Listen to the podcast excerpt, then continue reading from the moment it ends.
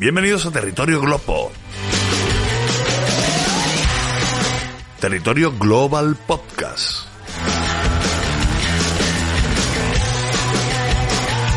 Este es un podcast perteneciente al canal de Antena Historia.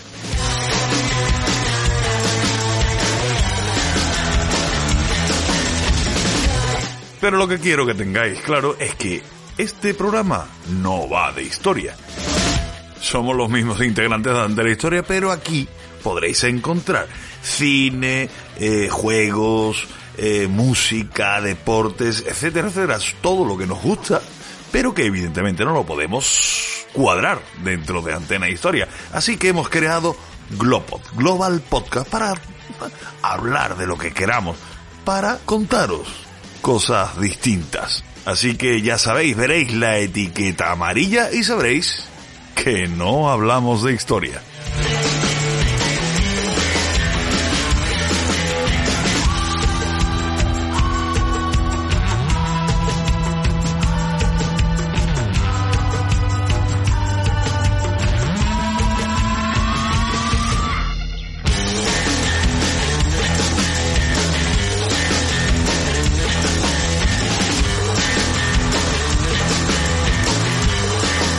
Buenas amigos y amigas de Antena Historia, bienvenidos un día más a este vuestro canal. He empezado rápido como en, como en los, los programas de radio.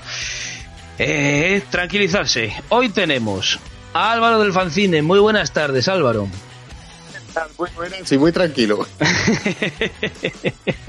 es que los voy a decir, a mí me da igual, yo estas cosas no tengo ningún problema. Esta es la quinta vez que empezamos a grabar porque tenemos un pequeño problemilla técnico que esperemos que, se haya solucionado. Estamos aquí porque pues estamos en semana de Super Bowl, semana de la final de la NFL y, y tenemos un programa que hablamos sobre historia de la NFL y la historia de la Super Bowl y ahora vamos a hablar sobre las películas que tienen que ver con NFL y con Super Bowl en la cartelera de Antena Historia. Álvaro, ¿qué películas nos traes? Porque yo yo traigo películas también, ¿eh? Lo voy a decir. Yo traigo películas y traigo datos que espero que te sorprendan.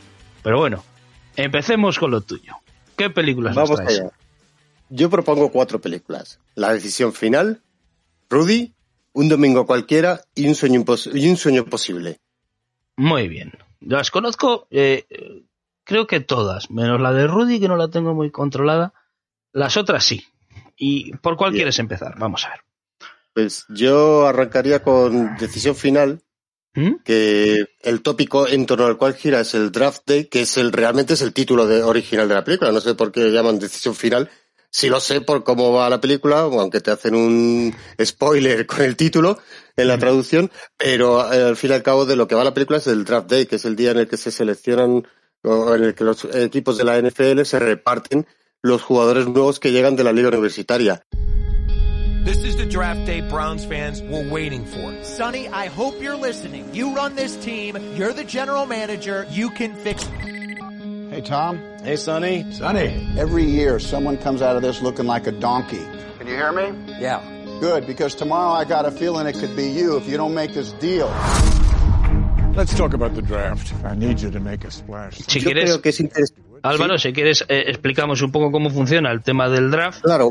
Para, para nuestros oyentes, a los que no estén acostumbrados o no estén familiarizados con cómo funciona la NFL, eh, ya lo hacemos en el otro programa, pero bueno, eh, vamos a hacerlo ahora rápido.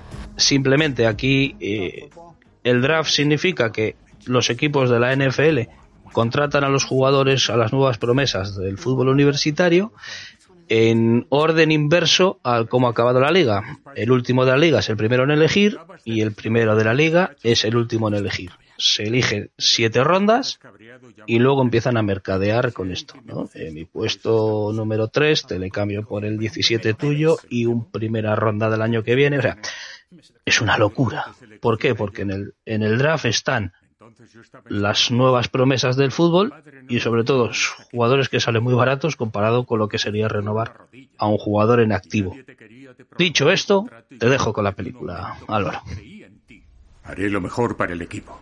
Llevo ocho temporadas en la liga y he estado en los playoffs. Genial. Un apunte me gustaría hacer a, propósito del Draft Day, que es un intento en sí mismo porque cunda el fair play y porque eh, se pueda eh, homologar la, mm, la, calidad de los equipos, de los clubes, partiendo de la premisa que tú decías antes. Los últimos son los primeros en elegir. Se supone que al ser los primeros en elegir podrán coger los que más destaquen y así se va equiparando un poco la calidad entre clubes.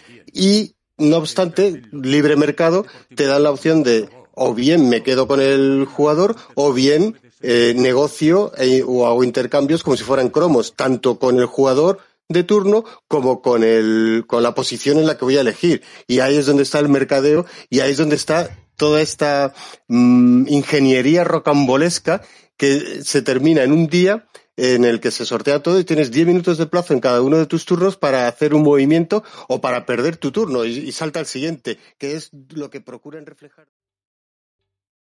¿Te está gustando este episodio? Hazte fan desde el botón apoyar del podcast de Nivos. Elige tu aportación y podrás escuchar este y el resto de sus episodios extra. Además, ayudarás a su productor a seguir creando contenido con la misma pasión y dedicación.